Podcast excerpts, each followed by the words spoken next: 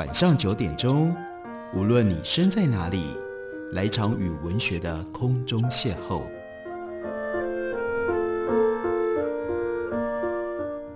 杨照谈书，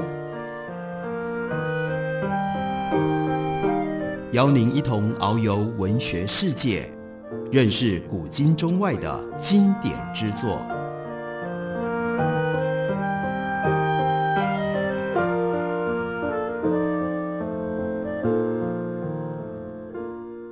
各位听众朋友，大家好，欢迎收听杨照谈书。本节目于台北广播电台 FM 九三点一，每个星期一到星期五晚上九点为大家播出。我是杨照。在今天节目当中，要为大家介绍的，这是漫游者出版的新书，这是七十年经典新编纪念版。因为这本书的的确确原来原本已经存在了很久，但是我们现在可以借由这样的一个新编的纪念版，再来重读一下，重新理解一下这本经典之作。这是 Joseph Campbell 他所写的《The Hero with Thousand Faces》，中文翻译叫做《千面英雄》。要了解这本书，可以从两个词语开始。第一个呢，就是书名里面的“千面英雄”，英雄有 Thousand Faces。但是另外一个对比对照的是这本书的 Prologue，它的开场白。开场白呢叫做 The Monuments，单一神话，这是中文的翻译。意味着所有的神话其实是单一的一个神话。这个单一的一个神话呢，但是它化成了英雄的千百种不同的面貌。那 Joseph Campbell 在做什么？他就是要把我们看起来眼花缭乱、各种不同的文明、各种不同的社会，那么多那么多的神话，从当中提炼出来，让我们看到它最主要的都是关于英雄的叙述。而关于英雄的叙述，不管是来自于哪一个文化、哪一种不同的传统，最后呢，我们好像可以把它组合成为英雄的一个单一的固定的旅程。什么叫做英雄？Joseph Campbell 他就整理出来，英雄的旅程它有一个固定的模式，从一开始要启程之前，事先有一种历险的召唤，一度他拒绝这个召唤，然而呢，有一个超自然的助力介入了之后，使得他能够跨越启程的地道的门槛。接下来呢，接下来有一个非常神奇的经验，让他进入到了鲸鱼的肚子里面。意思是说，他进入到了这个旅程里面的一个包裹。意思是说，他进入到了这个旅程当中的一段，既是危险，同时又帮助他可以走得更远的这样的一个特殊的。正负同在的一个条件，接着呢，进入到了启蒙的阶段。启蒙阶段要通过试炼，接着呢，要跟女神相会，被欲望召唤，有了爱情，有了各种不同的新的成长上面的体会。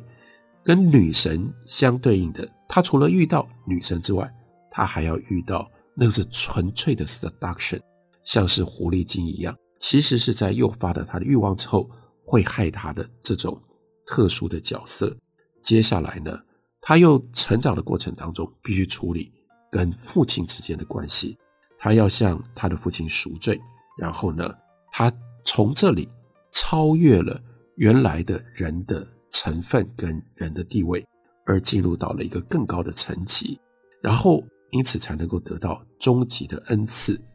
接着是。第三段的旅程，这第三段旅程是要回归。开头也是这样，他拒绝回归，他都已经到这里，他干嘛要回去呢？但是呢，有了一个魔幻的脱逃，又得到了外来的救援，再一次，像是第一次要启程的时候，要跨过第一道门槛，回归也要跨过回归的门槛。接下来，其实他不是真的回去，他变成了。一方面是他启程前的这个世界的主人，另外一方面又是他回归之前的那个世界的主人，他就变成了两个世界的主人。作为两个世界的主人，于是他就得到了最后的幸福。这最后的幸福是自在的生活。这是用最简单的方式来理解，Joseph Campbell 为什么这本书叫做《Hero with Thousand Faces》，因为所有的这些。拥有不同面貌、不同名字的英雄，他帮我们整理出来，真理只有一个，哲人则以不同的名字说出。在前言里面，Joseph Campbell 他就引用了弗洛伊德的话说：“宗教教义所蕴含的真理，毕竟是一种扭曲而有系统的伪装，以至于大众无法认得他们是真理。”这个例子和大人告诉小孩新生宝宝是由鹳雀衔来的故事很类似。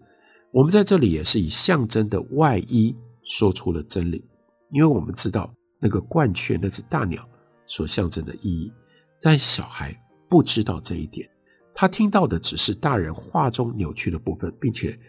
后来他就觉得自己被骗了。我们知道小孩对大人的不信任和难以管教，实际上有一部分是从这种印象开始的。我们逐渐认定，在我们告诉小孩的话里面，最好避免这一类象征性的真理的伪装，并且对于他们知识层次所能够了解的真实状况，最好不要有所保留。所以他接着在引用了弗洛伊德的这一段解释跟警告之后，Joseph Campbell 就说：“我们这本书的目的，就是要通过众多浅显的例子的集结，以及让古代意义自己彰显出来的方式。”为我们揭示宗教和神话图像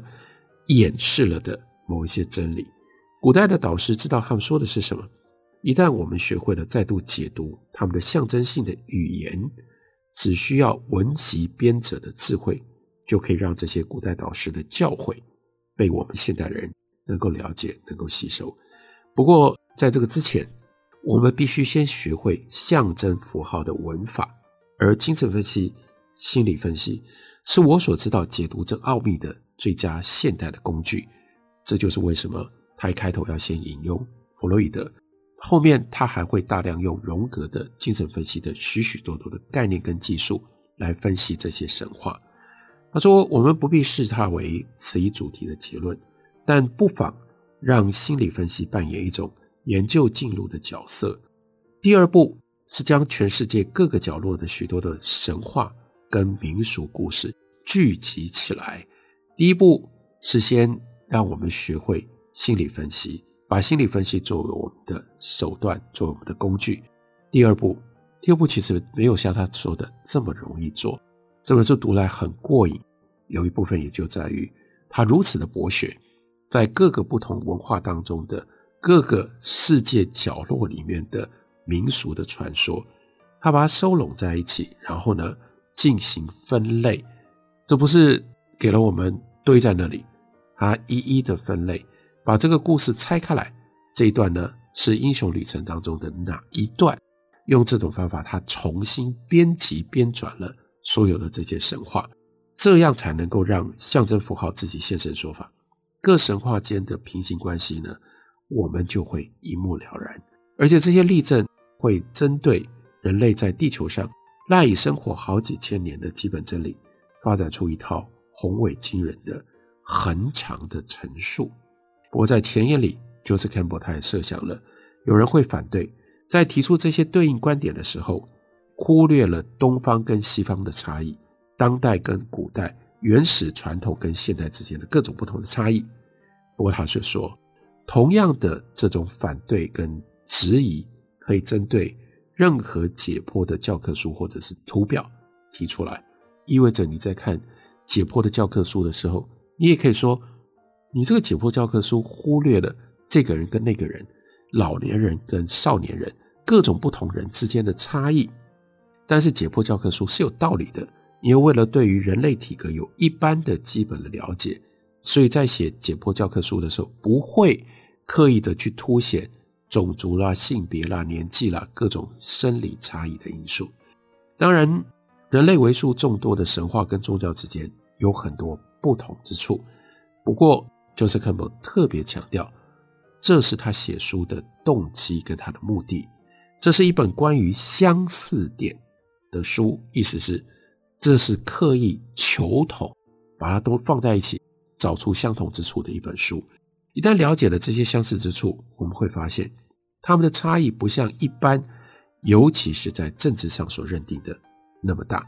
所以这是他另外一个用意用心，意味着他点出人类内在根本的心理结构上面的类似性，来抗拒这本书刚刚出版的时候那样的一种种族主义、种族论的观点，因为种族主义、种族论以及来自于种族的歧视，一定是求异，是凸显差异的，而且不只是凸显差异，并且把差异绝对化，认为亚利安人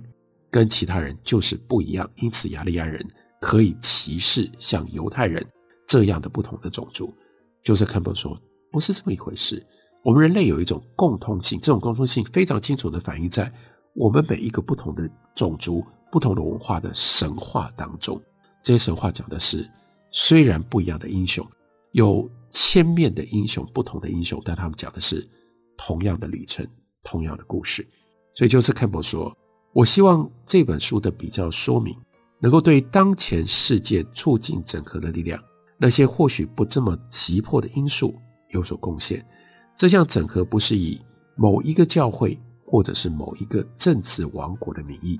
这不是要让基督教统一全世界，这也不是要拿伊斯兰教的教义来让所有的人都归纳进入到这个教会的系统里面。当然，更不是像纳粹要用这种方法席卷全世界，建立这个帝国，让这个帝国里面让所有人都臣服在这个帝国的规则底下。这样的一种整合，就是肯伯的理想，是要以人类互相了解的意义来进行推动的。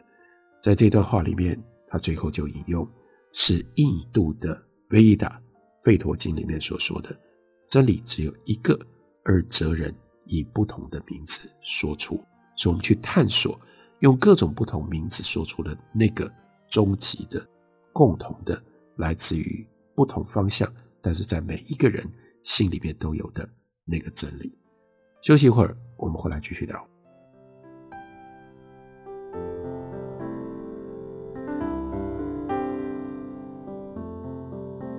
听见台北的声音，拥有颗热情的心，有爱与梦想的电台。台北广播 FM 九三点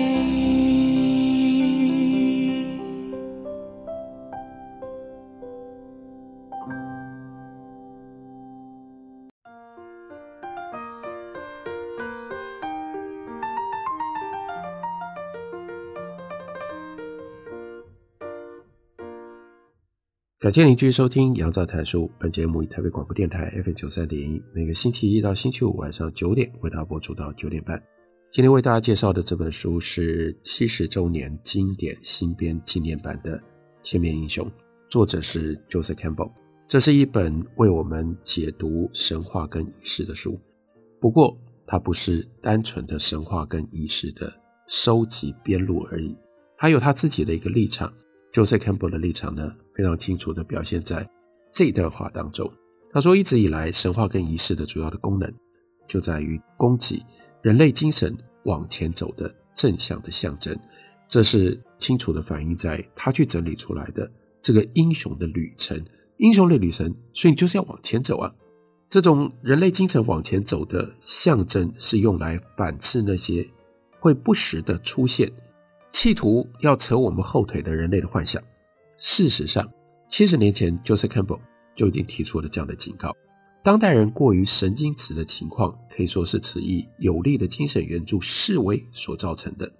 这个时候的人，当代的人，我们仍然固着于尚未驱散的婴儿期的意象，不愿意迈入必经的成年之路。大家不想长大，一直留着。想要让自己不需要长大，不要长大。在美国，甚至出现一种反向的可悲的主张：生命的目标不在于变老，而在于保持年轻；不是离开母亲变得成熟，而是黏着母亲继续当妈宝。因此，当丈夫们在男性的世界里成为父母所期许的律师、商人，或者是领袖人物，并引以为傲的时候，太太们甚至在结婚十四年并且生养两个优秀的小孩，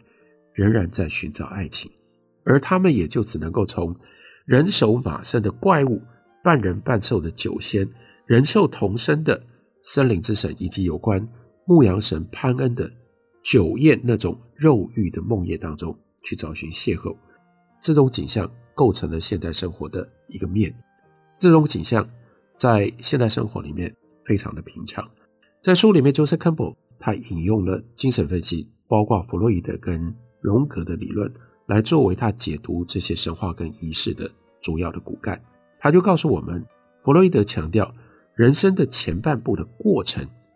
是困难的，也就是生命的太阳要往上爬，爬向高峰，这是婴儿期跟青少年期它的过程以及它的困难。另外一方面，荣格则强调了人生的后半部会产生会遇到的危机，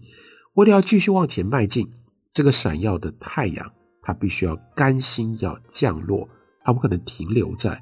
中天，它要往下走，最后消失在木种的黑夜子宫当中，代表我们欲望跟恐惧的一般性的象征，在人生的午后来了一个大逆转，来了大翻盘，因为我们这个时候的挑战不再是如何活着，而是如何面对死亡。我们离不开的不是子宫，而是阳具，除非生命的凋萎已经占据在心中。死亡取代了原先爱情的诱惑，成为以幸福作为许诺的召唤，我们才能够走完圆满的循环。从子宫的母种到母种的子宫，我们因为出生而暧昧，不知所以的闯入到一个物质的世界。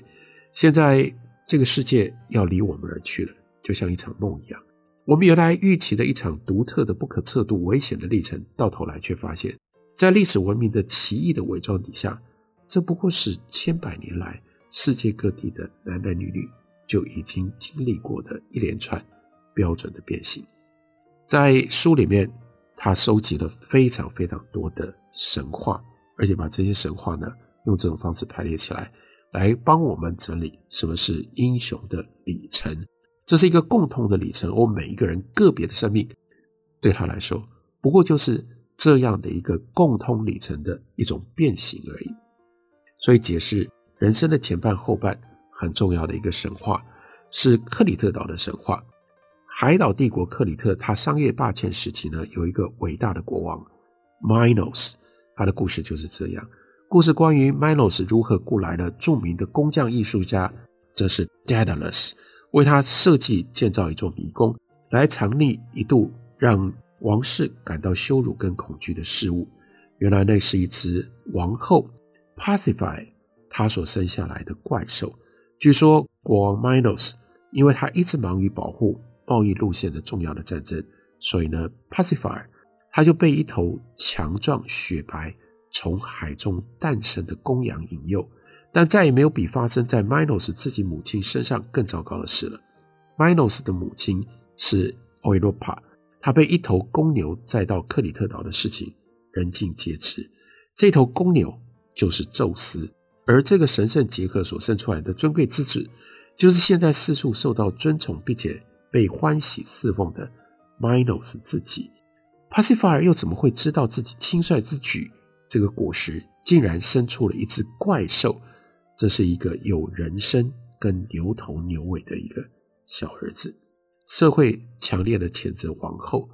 但是国王 Minos 他不是没有意识到自己。必须承担一部分的罪恶。受到质疑的公羊是很久以前，Minos 和他的弟弟在争夺王位的时候，由海神 Poseidon 所送来的。Minos 断言，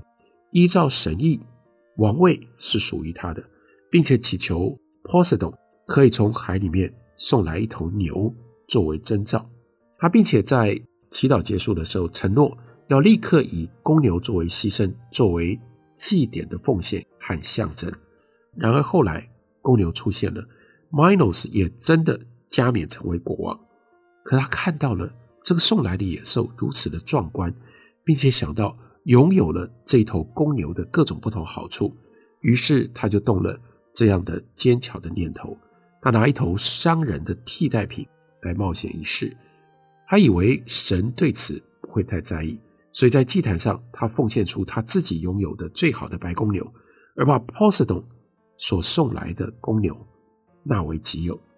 在这位著名的立法家跟公共效能模范的名次管辖底下，克里特帝国呈现高度的繁荣，首都 Knossos 成为当时闻名世界商业霸权里繁华优雅的中心。克里特的舰队遍及地中海的每一个海岛和港口，克里特的商品在巴比伦和埃及都享有佳评。勇猛的小舰队甚至突破了 Hercules Gate，到达外海，然后沿着海岸向前行，夺取爱尔兰的金子，还有 Cornwall 的锡，也向南行，绕过北非塞内加尔地形上突出的地方，到达了偏处一隅的 Jullabalen，还以及远方象牙、黄金和奴隶的市场。可是，在家里面，他的王后 Pasiphae 却受到 p o s i d o n 的启发，对那头公牛燃起了一股没有办法控制的热情。她成功的劝诱她丈夫的工艺师，举世无双的 Daedalus，替他组合成一只可以瞒过公牛的木质的母牛。他迫不及待钻入到这头假母牛的身体里，并且成功的骗了公牛，所以他怀了自己的小怪兽。一出生，这个小怪兽就变成了祸害。因此，Daedalus 再度被召唤。这一次，国王要他建造巨型的迷宫，布满死相的一个封闭的建筑，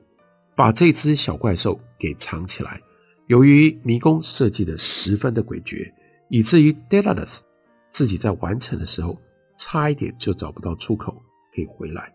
这一头怪兽称之为叫做 Minotaur，这是半人半兽，他就被安置在里面。从此以后。成群活生生的年轻的男女就被送进到这个迷宫里来喂食 Minotaur。他们是从克里特统辖的被征服国家当中掳回来的战利品。根据古代的传说，主要的错误不在于王后，而在于国王。国王不能怪王后，因为他很清楚自己做了什么，他违背了对 Poseidon 的承诺。他把一桩公众事务变成他的个人所得，忘了自己在。被加冕成为国王的根本意义，他不再是一个商人，不再是一个老百姓，他必须要，他应该要归还公羊，他就能够象征绝对无私、顺服国王这个角色的功能。他硬是出于他自己的私人的欲望，他把公牛给留下来，也就代表了他的算计。这算计就是自我中心、浮夸膨胀的一种冲动。上帝恩典所成就的国王。变成了只为自己的私利而来的一种危险的暴君，正如传统的 rite of passage 这一这样的一种成年礼通过的仪式，就是要教导个人说，在这个之前这个时间已经死了，你要在未来再生，变成另外一种角色，变成另外一个人。这种国王加冕的典礼本来就是应该要剥去私人的角色。给他一个公共职业的外衣，这是仪式设定要达到的理想。不管这个人是工匠或者是国王，拒绝仪式的这种冒毒的行为，只会使得个人把自己从整体社群这样的一个较大的单位切离出来，变成一个孤立的小单元。所以呢，太一破散，变成了多元，他们彼此交战，各自为己挺身而出。只有外来的力量才能够予以统御。Joseph Campbell 就是用这种方式解读神话，而他解读的神话范围非常非常的广，所以读这本书有至少两重的收获：一种是去体会什么叫做英雄的单一旅程，这个旅程跟人生之间的关系是什么；还有另外一种享受，我们会看到众多的不同的神话，他很会讲故事，讲故事的同时，他又帮我们解释了这些故事、这些神话从他自己的角度。他可能意味着什么？帮我们用这种方式解读神话跟传说。这本书就是漫游者出版所出的七十年经典新编纪念版，Joseph Campbell 的《千面英雄》。感谢你的收听，明天同时间我们再会。